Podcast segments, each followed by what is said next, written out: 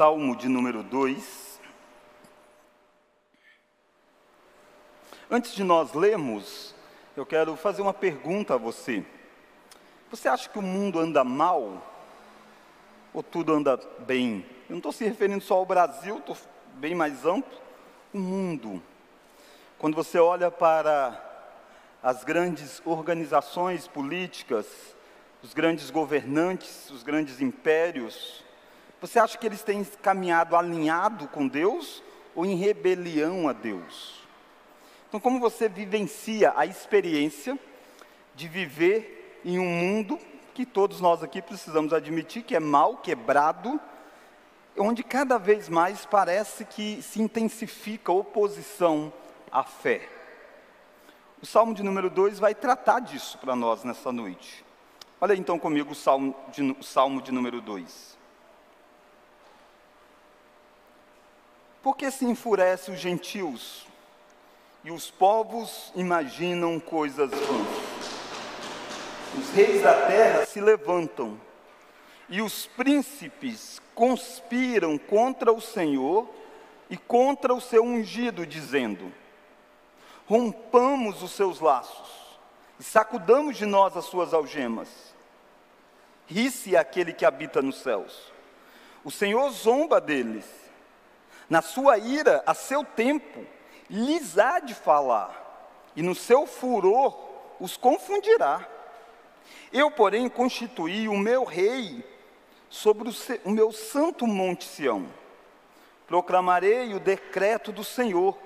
Ele me disse: Tu és meu filho, eu hoje te gerei.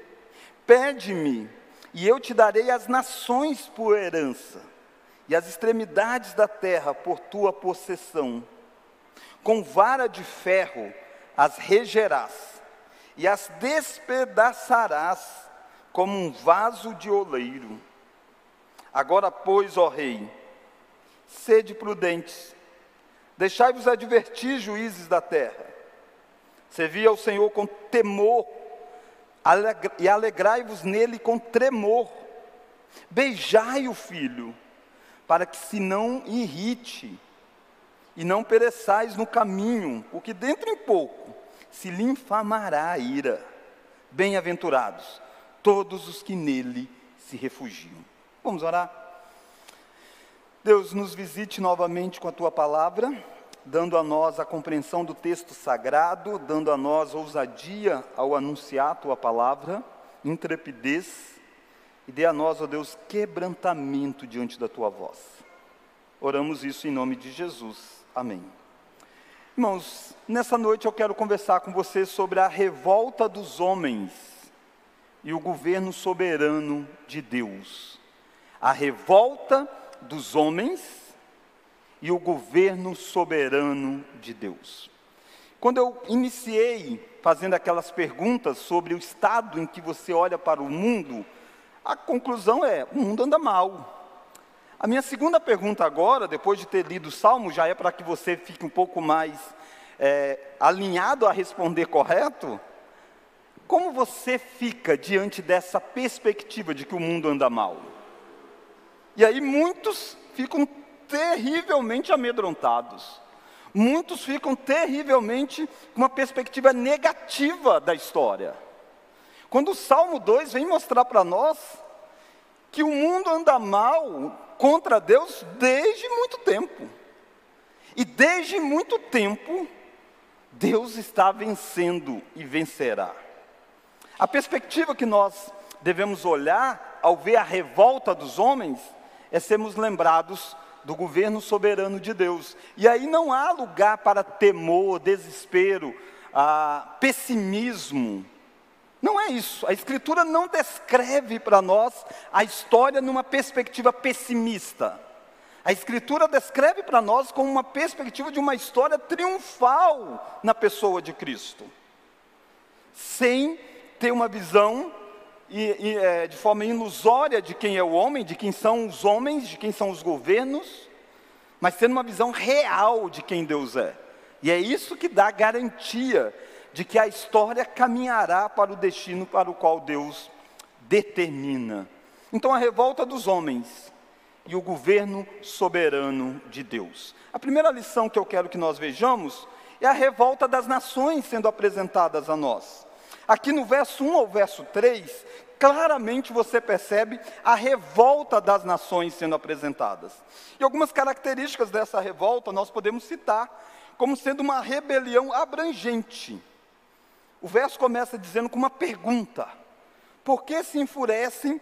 Vamos ler a expressão aí? Os gentios.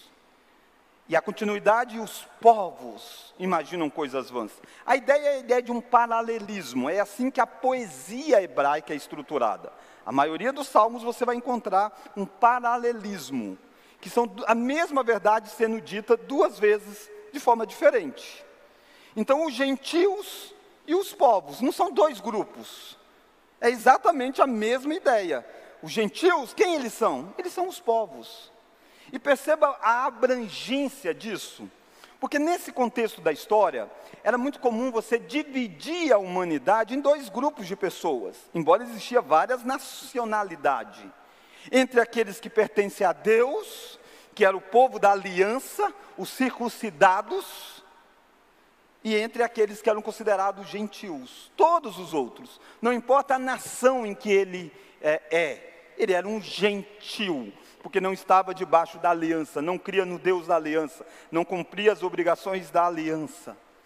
Então, quando o salmista pensa aqui, ele está pensando numa revolta que vai além daquele território que a maioria dos que iriam cantar este salmo, lembra que os salmos eram cantados? A maioria dos que iriam cantar estes salmos não conhecia todas as nações. Mas o salmista diz: há uma revolta uma revolução contrária a Deus, que é abrangente, ela pega todos os povos. Às vezes a gente tem uma visão muito é, voltada para o nosso tempo, a nossa história, o nosso espaço geográfico, como se as coisas fossem contra a nossa fé agora. O autor está dizendo que ela é abrangente essa revolta. Os gentios, os povos, o que, que eles fazem? Imaginam coisas vãs. É curioso que este Salmo 2, ele é considerado pelos estudiosos como se fosse uma continuidade do Salmo 1. O Salmo 1 e o Salmo 2 seriam salmos escritos para servirem de abertura do livro, como se fosse o prefácio do livro dos Salmos. Tanto é assim que o Salmo 1 começa com a expressão bem-aventurado. E como que termina o Salmo 2? Bem aventurado. Como se estivesse fechando este bloco maior.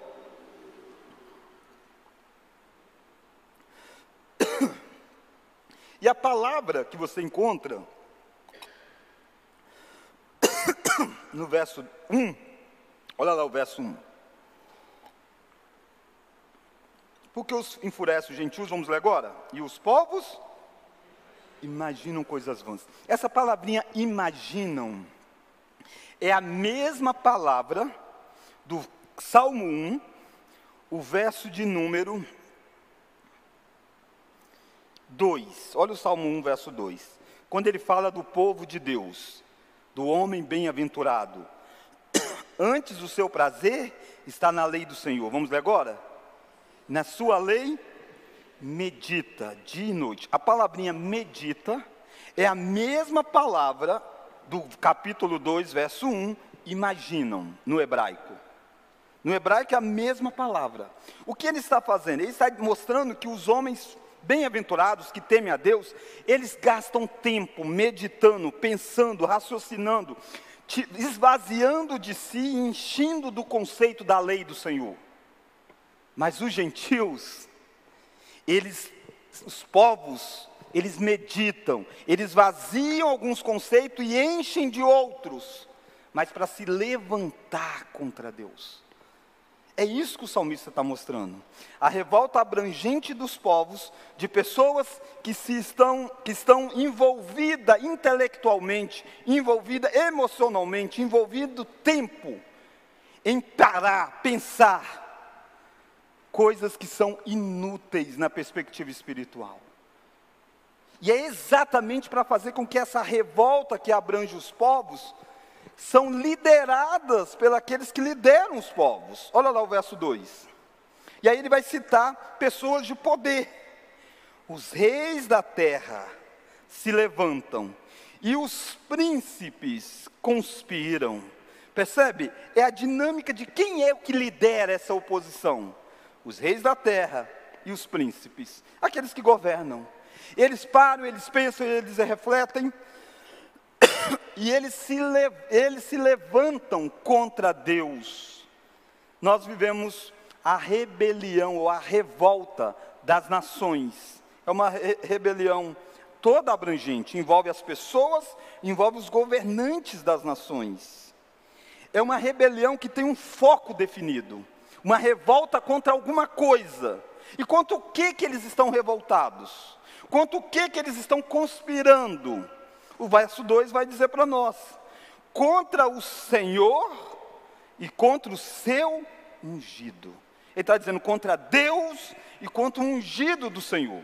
Lembra que os primeiros leitores do Salmo 2 eram o povo de Israel.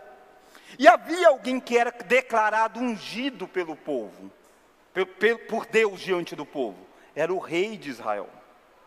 Davi foi ungido rei. Ele é considerado ungido do Senhor. E esse salmo era um salmo que era lido, cantado, entoado nas coroações dos reis. Quando eles iam coroar a descendência de Davi, era este o salmo que eles cantavam. Estavam dizendo: olha, as nações aí fora se rebelam contra Deus e se rebelam contra aquele que Deus colocou para governar contra o seu ungido. Porque o governo de Israel era o governo que apontava para o grande rei que é Cristo Jesus. Irmãos, não se iluda com os governantes, tenha ele a bandeira que tiver. De tempos em tempos, na sua grande maioria da história, eles estão se rebelando contra Deus e contra o reino de Deus na pessoa de Jesus Cristo. Nós não devemos esperar que na nosso tempo isso seja diferente. Basta você olhar para a história. Desde o início, em Gênesis 11, você tem o primeiro império sendo construído pelos homens. O império que quer construir a Torre de Babel. E a motivação, o que rege eles, é uma decisão vão construir algo que vai tornar o nosso nome grande e que nós não sejamos espalhados como Deus ordenou. É uma torre que é de oposição ao reino de Deus. O que é que você está vendo naquele ajuntamento das pessoas? O que você está vendo no ajuntamento conduzido por Nirode, por exemplo? A construção de uma revolta, de uma rebelião contra Deus e o seu reino sendo implantado. Os apóstolos entenderam isso. Lá em Atos 4, Pedro e João tinham sido presos. A igreja tinha orado, Deus tinha libertado eles da prisão. E quando eles chegam onde a igreja estava reunida, na, na casa, eles recebem Pedro e João, e sabe o que, que eles fazem? Eles oram a Deus. E incrível que pareça, muitos anos depois, eles citam exatamente o Salmo 2. Ele diz: verdadeiramente, os reis da terra se levantam, conspiram contra o Senhor e contra o seu ungido. Eles estão dizendo: por que é que Pedro e João estão presos? Porque as autoridades se rebelaram, se revoltaram contra Deus. E o que, que eles fazem? Eles agradecem a Deus por poder estar vivenciando aquilo que o Salmo diz que eles vivenciariam. Nós vimos no Antigo Testamento, nós vimos no início da igreja, e basta você olhar a história. A igreja é sempre perseguida, porque como é que eles se voltam contra Deus? Você diz, pastor, como que eles perseguem o Senhor? Como que eles perseguem o ungido de Deus? Eles fazem isso perseguindo a noiva do cordeiro, que é a igreja. Quem Deus deixou neste mundo visível aos olhos dos homens, não é a terceira pessoa da Trindade, que é o Espírito Santo, não é a pessoa do Filho, esse subiu, está com Deus. Quem ele deixou visível aos olhos dos homens é o corpo dele, que é a igreja, é a noiva dele, que somos nós. Como é que os governantes se levantam contra Deus? Onde que eles atacam? Nós. a igreja de Cristo. Isso quando, pastor? No governo atual? No atual, no anterior, no próximo? Em todo o tempo da história. Em alguns momentos, Deus traz na rédea da história e solta um pouquinho da graça comum para amenizar. Mas a grande maioria, o que você vai encontrar é isso aqui: revolta dos governantes contra o Senhor e contra o seu ungido. E olha o desejo que os povos têm. Olha lá o verso 3. É o desejo de liberdade das leis do Senhor. Olha o verso 3. Vamos ler? Olha o que, que eles dizem: rompamos os seus laços e sacudamos de nós as suas algemas. O salmista está colocando na boca, está colocando o que está na boca deles, o que está na conspiração que eles fazem, nas conversas deles. É o desejo de romper os laços. Ele diz assim: sabe de uma coisa? A religião nos prende. Sabe de uma coisa? Esses princípios de Bíblia, eles nos amarram. Nós precisamos romper isso. Nós precisamos sacudir isso. Na mente deles, os princípios bíblicos é como se fossem laços e algemas. É assim que o mundo vê aquilo que a Bíblia fala. O mundo enxerga a sexualidade bíblica como sendo uma amarra da felicidade humana. E é por isso que você tem a festa da carne. E os governantes investem, apoiam. Só traz coisas ruins para a sociedade. Mas por que, que eles fazem isso? Que eles querem romper os laços. Eu e você precisamos entender claramente quando Deus nos coloca no mundo, nós estamos diante de nações, povos, pessoas que querem romper com absolutos de Deus. E muitas vezes, inocentemente, nós compactuamos com isso. Nós achamos que é assim mesmo que deve ser, porque eles propagam isso com tanta intensidade. Veja a filosofia, a história da filosofia. Você vai ver a história do pensamento como sendo uma história de busca por autonomia. Autonomia é viver sem uma norma de Deus sobre ele, viver isolado, viver como senhor de si próprio. É muito comum ah, você ver aquela imagem de um homem no centro, ele com os braços, com as pernas abertas, e o círculo fazendo em volta dele. E aquela imagem é marcante de uma ideia, de que a partir de então o homem passa a ser o centro de todas as coisas. Quando você continua olhando para a história, para o pensamento, você se depara com uma era chamada de iluminismo, que vai dizer que o homem chegou à plenitude da razão, que os homens não precisam mais daquilo que a religião faz, explicar o mundo. Porque agora a razão, a ciência, deu a eles autonomia. Então eles estão fazendo o que? Eles estão sacudindo dos laços da religião. Há até uma expressão famosa que foi cunhada dizendo de que o homem atingiu a maior idade. O homem religioso é o homem da menor idade. E aí ele precisa de tutela. Mas o homem, quando chega à maioridade plena da razão, ele não precisa mais crer em anjos, em demônios, não precisa mais crer em Deus. Isso nada mais é do que o que o Salmo 2 dizia: os homens da, da terra conspiram contra o seu ungido. Isso está nos livros, isso está na academia, isso está nas tentativas de leis e é um rolo compressor que vai passando. Aborto, homossexualidade, tantas e tantas coisas que eu poderia listar aqui. E como você, crente, vive diante disso? Cuidado para você não ser alguém que está sendo levado por esta mentalidade achando que se a nossa razão não é capaz de explicar, então aquilo de fato não, não, não faz sentido, não importa. Isso é um racionalismo árido. Para nós, a fé é importante, a escritura é importante.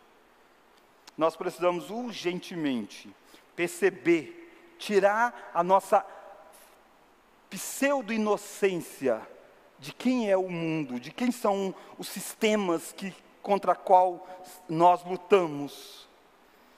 Eles estão em conspiração contra Deus. Você diz, pastor, qual ideologia? Todas. Uma mais do que a outra, mas todas as ideologias.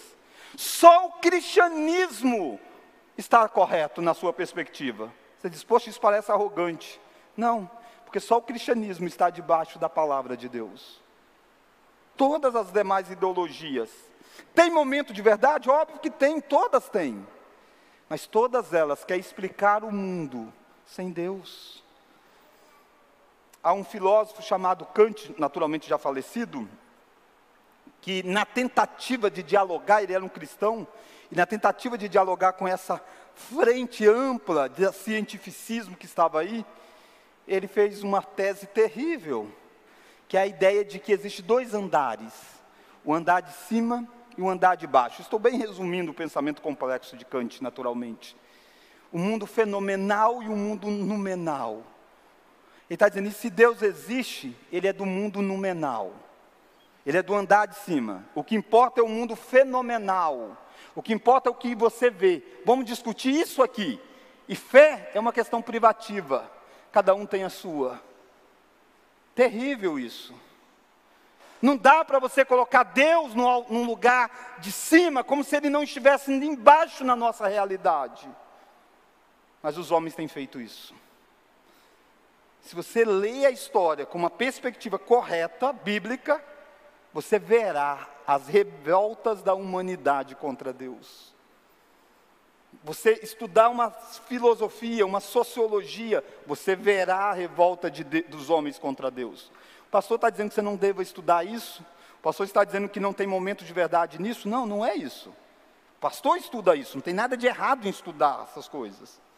Errado está você achar que eles têm a última palavra sobre as coisas.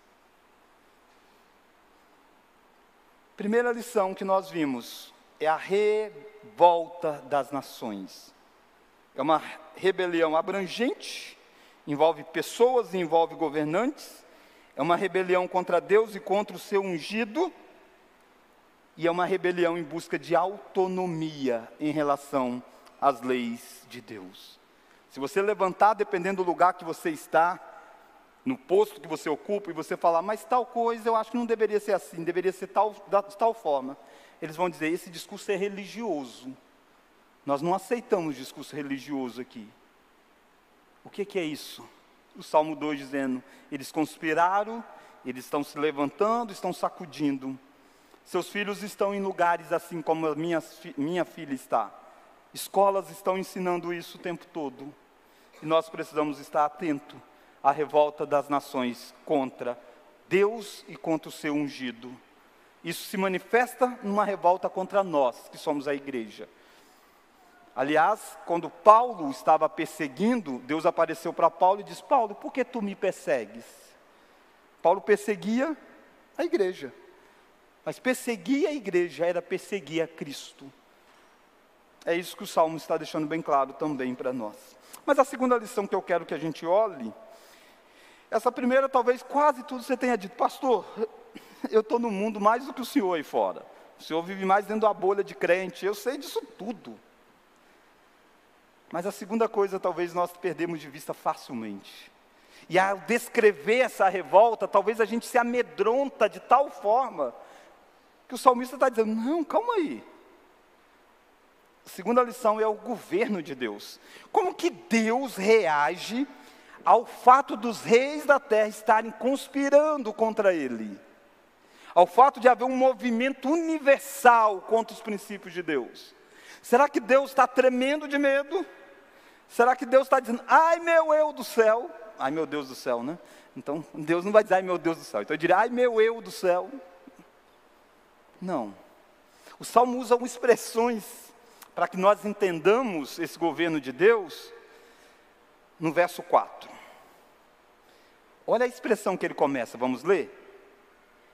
Ri-se aquele que habita nos céus, o Senhor zomba deles. Não se abala diante da revolta dos homens. Deus não está abalado, Deus não está amedrontado, Deus está rindo, zombando. Deus está dizendo: é isso que eles querem fazer. Eles querem sacudir das minhas leis, eles querem se libertar das minhas mãos, é isso que eles querem. Deus zomba dos homens desde a construção de Babel. Quando eles estavam construindo a torre que chegasse até o céu, Deus disse assim: Vamos descer para ver essa torre. É uma forma de zombaria, dizendo: ah, a torre quer chegar até aqui, a gente tem que descer para ver se a gente consegue ver a torre. Irmãos, Deus está no trono como sempre esteve. Deus está vendo essa, essa rebelião e Deus está zombando dos homens. Essa é a nossa dinâmica nessa história. Esse é o nosso lugar na história. Se for levado à prisão, que seja mas Deus continua governando. É isso que o salmista está descrevendo para nós. Por que, que o reino de Deus não se abala? Porque Deus ri e zomba deles? Porque aquele que habita no céu há de mostrar o seu juízo. Olha lá o verso de número 5. Na sua ira, a seu tempo, lhes há de falar, e no seu furor os confundirá. Deus se ira, tá? Deus não é aquele velhinho, como se estivesse lá, quase que imóvel, sem fazer nada. Deus fica irado. E dura coisa é cair nas mãos do Deus irado. E no seu tempo, o tempo de Deus não é o nosso. No tempo de Deus, Deus vai derramar a ira dele sobre as pessoas. Deus há de falar o que eles estão fazendo. A Bíblia mostra um pouquinho da ira de Deus sendo manifestada em alguns momentos. Por exemplo, quando Deus destruiu a cidade de Sodoma e Gomorra. Cidades terríveis, de pessoas que estavam sacudindo, rompendo os laços das leis do Senhor. E Deus autoriza destruir aquela cidade com fogo.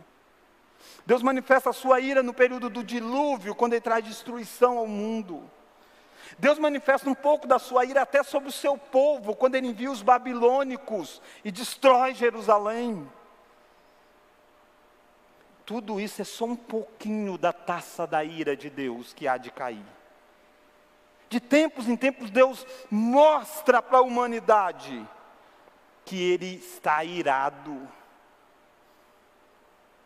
você deveria ter coragem, ousadia, firmeza, para saber que aquele que habita nos céus há de trazer juízo quando ele bem entender.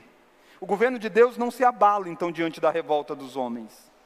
As pessoas dizem, pastor, será que a igreja vai resistir? A igreja sempre resistiu. As portas do inferno nunca vão prevalecer contra a igreja. Agora, o que, que acontece quando essas oposições à igreja se tornam intensas? Aqueles que não são da igreja saem. Porque por que, que vai morrer por causa de uma fé que não é a fé deles? Por que, que vai sofrer quando não é a fé deles? Aí as pessoas saem da igreja. Mas esses são os joios no meio do trigo.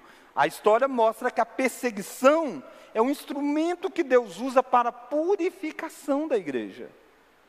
Houve uma época na história que a igreja era perseguida. Teve uma época que a igreja foi abraçada pelo governo, como Constantino, por exemplo, e gozou de benefícios do governo. Foi a época que a igreja mais se paganizou. Percebe como é que é diferente a lógica? Quando ela era perseguida, ela era santificada. Quando ela era abraçada, ela se paganizou. A visão que a gente tem do que é bom, do que é ruim para a igreja, é uma visão centrada em nós. Muitas vezes o que é bom para a igreja é perseguição. Eu não estou dizendo que deve ser a de eterno. Deus poupa a igreja muitas vezes. Mas a história mostra para nós que a revolta dos homens não abala o reino de Deus. A igreja é vencedora até o fim da história. Porque Cristo é aquele que garante a vitória da igreja. O governo de Deus, ele tem o seu reino apresentado aos homens através do seu ungido. Olha aí o verso 6. Verso 6 o salmista vai mostrar para nós como que Deus traz o seu reino aos homens. Eu, porém, constituí o meu rei sobre o meu santo monte Sião. Sião era o lugar central de Jerusalém, central da, do povo judeu em termo religioso, era onde estava Jerusalém, onde estava o templo. Então a ideia do monte Sião, aquele monte não pode se abalar. Ainda que a terra se tumultue, o monte Sião vai permanecer. Lá Deus levanta o seu reino. Porque era em Israel, era em Jerusalém, que o rei visível reinava naquela época. Que Davi reinou, por exemplo. Mas é apenas uma sombra de um rei bem maior do que Davi era, que é Jesus Cristo. Olha o verso 7 proclamarei o decreto do Senhor. Ele me disse, vamos ler? Tu és o meu filho, e eu hoje te gerei. Ele está dizendo de uma conversa trinitária do pai e filho. Pai e filho têm um relacionamento ad eterno. O filho é eternamente Deus, e o pai gera o filho na sua missão de agir na história. Olha o verso de número 8. O que é que essa conversa acontece? Olha o que, que o pai fala para o filho. Aqui ele vai constituir o rei, tá? Ele é o rei que vai vir ao mundo. Ele vai se encarnar, nascer, viver entre nós. E olha uma conversa que a Trindade teve antes disso. Vamos ler? Verso 8: Pede-me, e eu te darei as nações por herança e as extremidades da terra por tua possessão. Percebe? Se cada rei de cada parte do mundo da época se rebelava, se levantava contra Deus, Deus está dizendo: Eu coloquei um rei em Sião e eu fiz um pacto com esse rei. Eu disse para ele: Pede-me e eu vou dar a você. Vou dar a você as nações por herança, as extremidades da terra serão suas. O que ele está dizendo é de um de um pacto feito entre pai e filho, onde se o filho fizesse determinadas coisas, o filho herdaria determinadas coisas. Isso se deu, irmãos. Essa expressão, tu és o meu filho, vai acontecer no ministério de Jesus em dois momentos marcantes do ministério. A primeira delas é na inauguração do seu ministério. Quando Jesus vai iniciar a sua jornada ministerial no batismo, uma voz vinda do céu diz: Este é o meu filho amado, em quem eu tenho todo o meu prazer. É um lembrete do Salmo 2, do pai ter dito: Tu és meu filho, hoje eu te gerei. É um lembrete disso ecoando no ouvido dos judeus, de uma voz vinda do céu dizendo para Jesus aquilo que não foi dito para ninguém: Tu és o meu filho, tu és o verdadeiro Israel, tu és o verdadeiro ungido do Senhor. Cristo desenvolve o seu ministério com poder, expulsando demônios, e quando ele expulsa demônios, eles perguntam: por que, que ele faz isso? Ele diz: porque o reino de Deus é chegado. Ele diz: o rei chegou, e eu estou desapossando o domínio do império das trevas. E o sinal evidente disso é que eu ponho em ordem as coisas. A maldição que está sobre o mundo traz doenças, e eu curo. O império das trevas é expulso mediante a minha palavra, porque o reino está chegando entre nós. Mas Jesus fala de morte, Jesus fala de crucificação, e aquilo toma o coração dos discípulos, eles começam a ficar amedrontados. E aí o Evangelho de Mateus mostra Jesus indo ao monte da transfiguração. E no monte da transfiguração, novamente uma voz ecoa. E alguns apóstolos ouvem o significado da voz, que vai dizer: sabe o que? Este é o meu filho amado, em quem eu me comprazo. A ele ouvi. É a voz dizendo: Ele, não importa que ele morra na cruz, Ele é o Rei, Ele é aquele que o Pai deu as extremidades da terra para Ele. Porque é exatamente na Sua morte e ressurreição que Ele vai conquistar o poder de desapossar o domínio que Satanás tinha sobre as nações. Porque quando ele morre na cruz do Calvário, ele expõe à humilhação os principados e potestades. Ele orou ao Pai. antes de chegar até a cruz. Ele diz: Pai, dá a glória que eu tinha antes de vir ao mundo, porque eu realizei a obra. Agora faça o Senhor a parte que cabe a ti. Ele está dizendo: dá-me as nações por herança. Por isso que quando ele morre e ressuscita, na aparição dele aos discípulos, ele sopra sobre eles o Espírito, dá a eles poder para pregar o Evangelho que vai abrir o reino e fechar o reino. E ele diz: Todo o poder me foi dado nos céus e na terra. Ide, portanto, e fazer discípulo de todas as nações. O que está acontecendo é a chegada do rei prometido por Deus que esmagou a cabeça da serpente. Jesus é este grande rei. E ele alcança pessoas das mais diferentes nacionalidades. Você e eu somos exatamente o cumprimento dessa promessa. Nós somos o presente que Deus Pai deu ao Deus Filho. Nós somos um daqueles das nações distantes de Israel que o Pai deu a Deus Filho. Por isso que Jesus disse: As minhas ovelhas ouvem a minha voz, elas me seguem. Você crê em Cristo, você segue a Cristo, porque Jesus é o Rei que o Pai diz para ele: Pede-me e eu vou te dar as nações por herança. Por isso que quando ele voltar, o coro angelical vai ser composto pelos anjos e por pessoas de todas as tribos, povos, línguas e nações. Essa dinâmica universal do reino.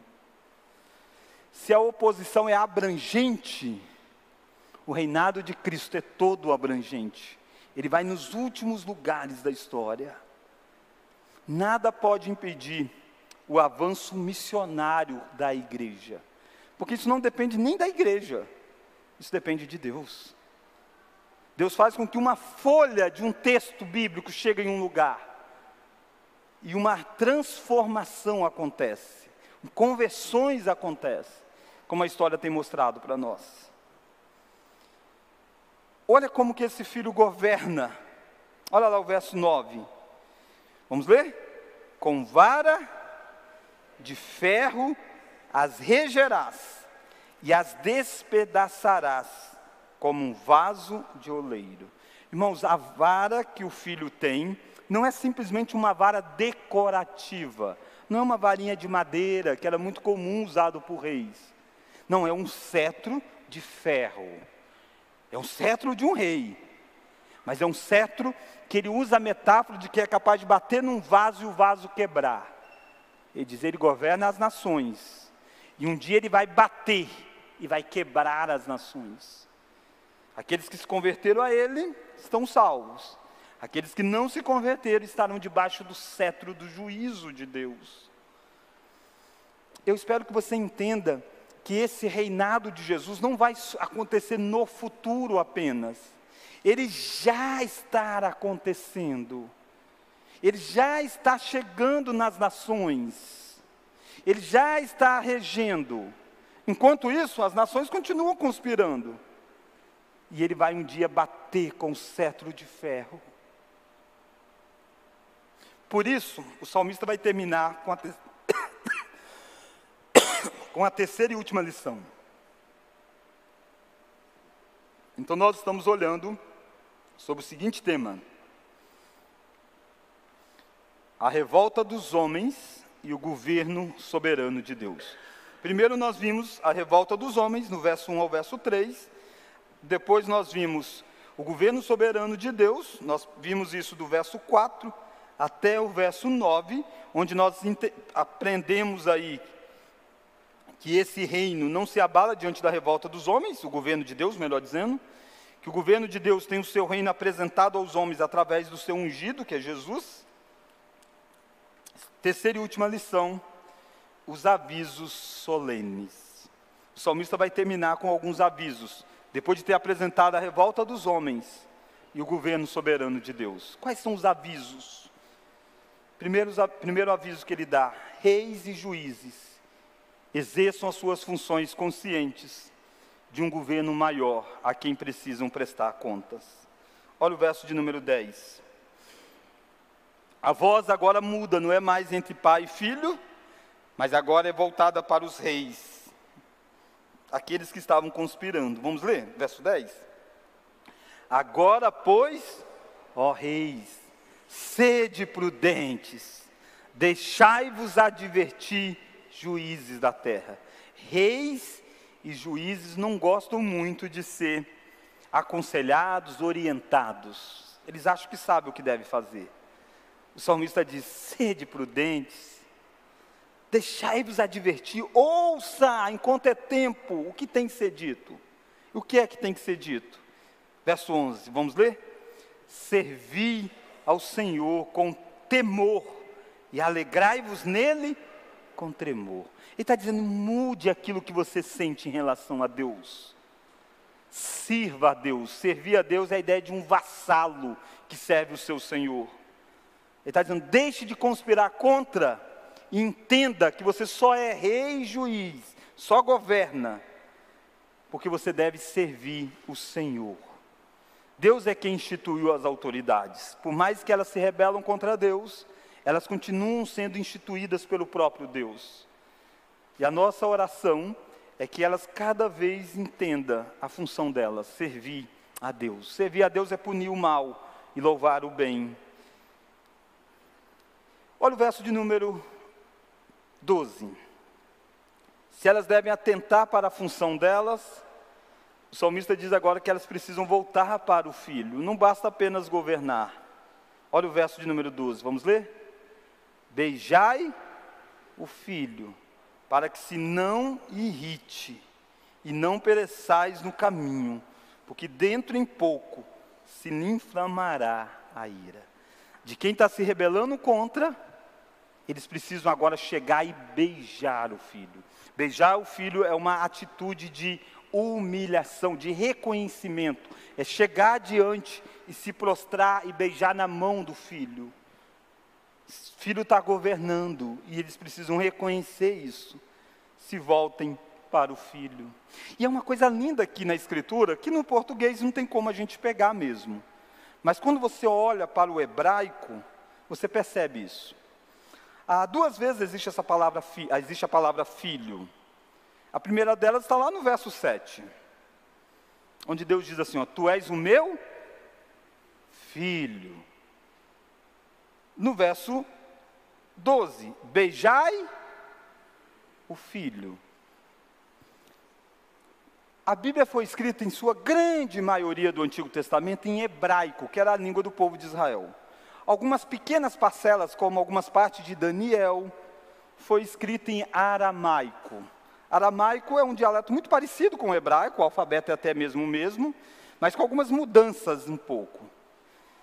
E a palavra usada aqui, e o aramaico era conhecido na região, era a língua que os outros povos falavam. E o, o hebraico era mais restrito mesmo a Israel. Não que outros povos não pudessem falar, mas era bem mais restrito. Quando o texto fala do pai dizendo para o filho, ele usa o hebraico, da aliança, do povo de Deus conhece.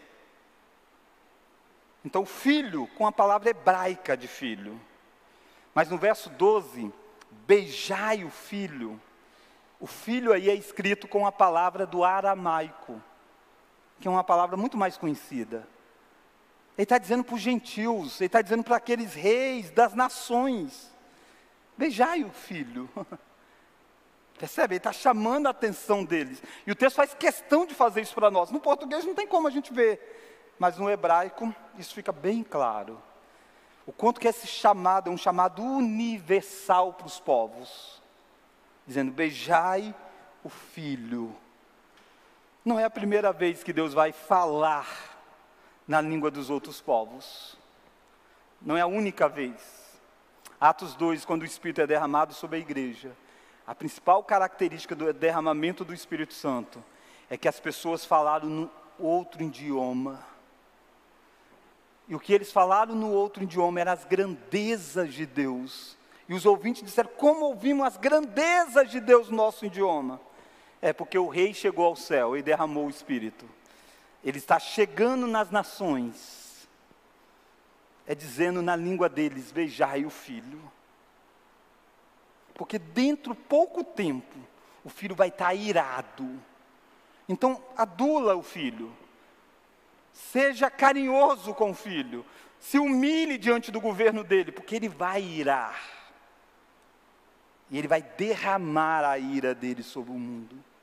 Jesus hoje é aquele que é apresentado como um advogado, mas no final da história ele é apresentado como juiz, em quem não haverá misericórdia para aqueles que não creram nele.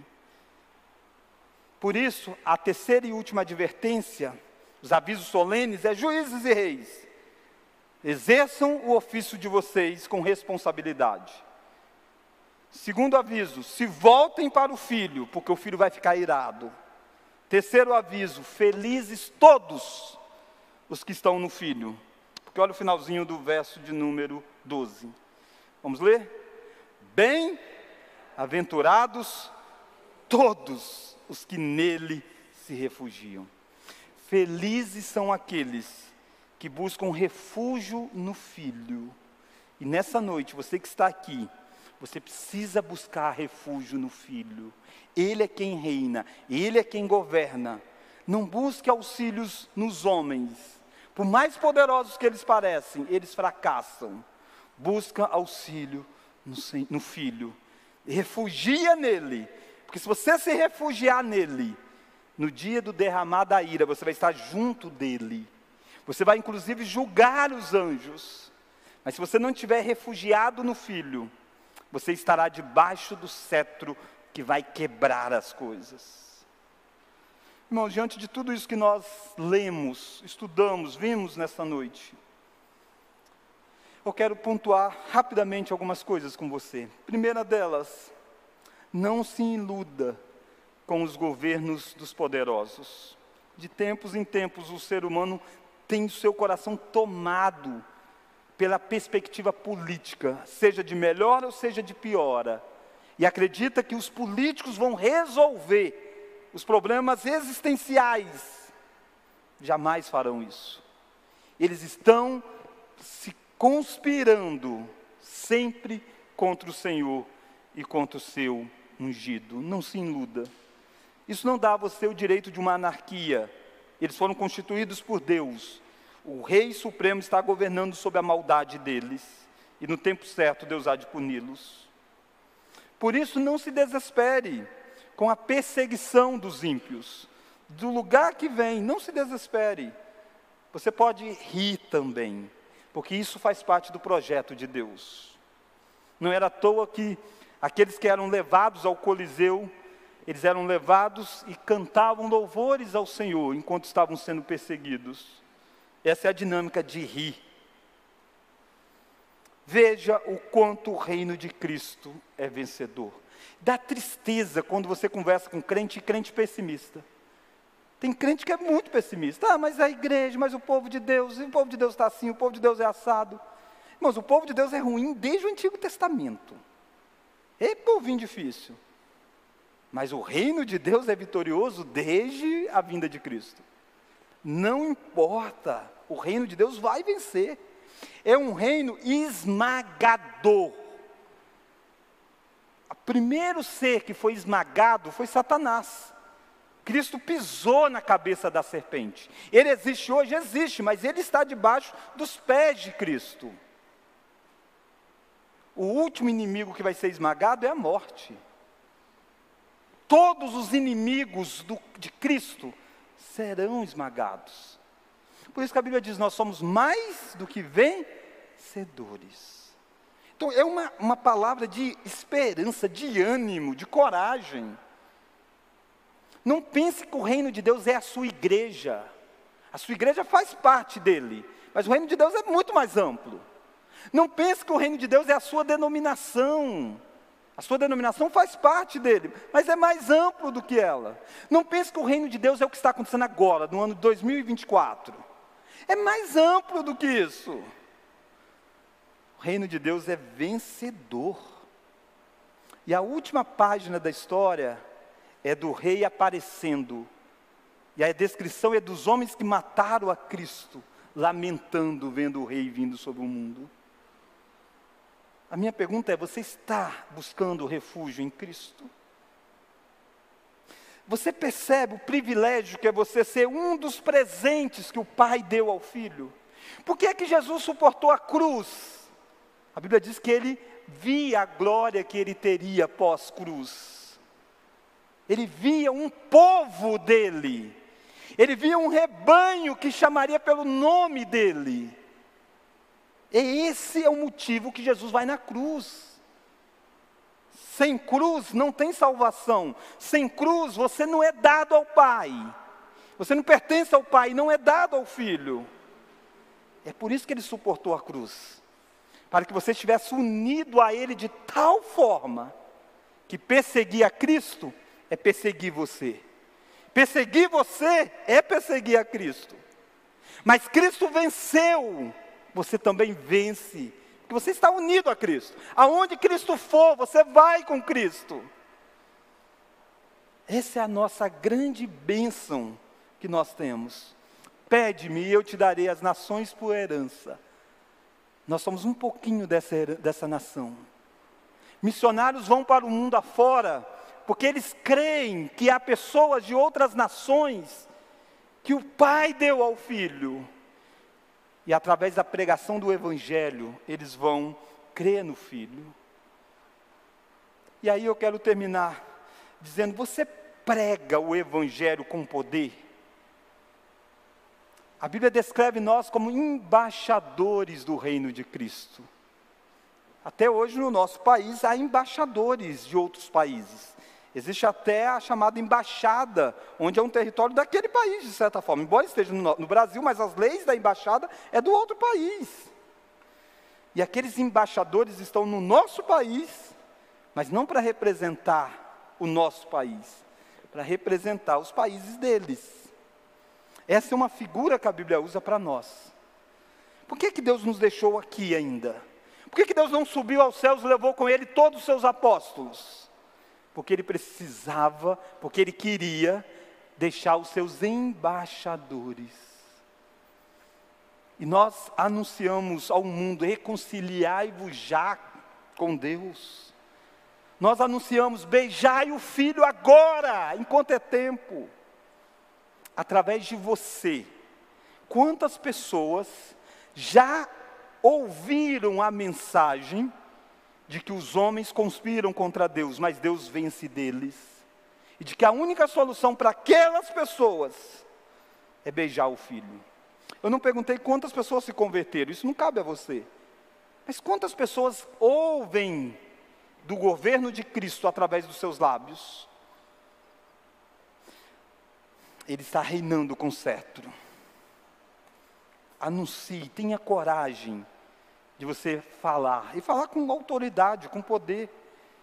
Nós somos mais do que vencedores em Cristo Jesus.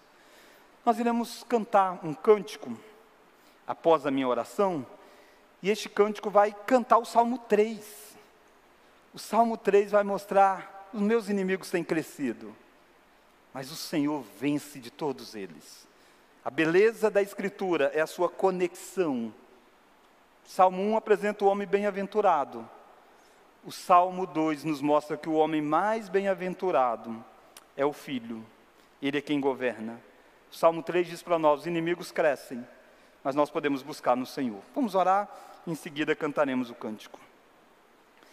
Deus, obrigado porque a revolta dos homens pode ser rida pelo Senhor e por aqueles que compreendem a soberania do Senhor. Obrigado, ó Deus, porque todos os nossos adversários em Cristo são vencidos. Até mesmo o inimigo da nossa alma, que é Satanás, o teu filho já esmagou. E nós podemos desfrutar da vitória do teu filho. Nós podemos resisti-lo, ele está atacando a nós ainda. Mas nós podemos resisti-lo, porque nós somos mais do que vencedores em Cristo Jesus. Obrigado, Deus, porque o teu evangelho não tem limites geográficos para chegar e chegou até nós. Obrigado pelo presente que o Senhor deu ao teu filho, sendo nós. Obrigado porque o Senhor aprove a ti providenciar a nossa redenção. Obrigado, ó Deus, porque o governo do teu filho um dia vai ser plenamente visível e ele vai entregar o reino a ti mesmo mostrando que ele consumou toda a obra que o Senhor deu a ele. Enche o nosso coração, ó Deus, de alegria, de saber que não somos deste mundo, de que somos mais do que vencedores em Cristo Jesus. Não podemos, ó Deus, deixar de orar pelo nosso país, pelo nosso estado, pelo nosso município, por pessoas que estão investidas de autoridades, por filhos do Senhor que são chamados para militar neste campo da política. Quantos deles, ó Deus, têm visto as conspirações se levantando? Dê força para que eles possam ter coragem de anunciar o verdadeiro Rei que é Cristo Jesus e não se, ser levado dentro daqueles que são inimigos do Senhor. Pedimos, ó Pai, que haja quebrantamento, que haja arrependimento, que haja pessoas que se voltem para beijar o Filho enquanto é tempo. Oramos em nome de Jesus. Amém.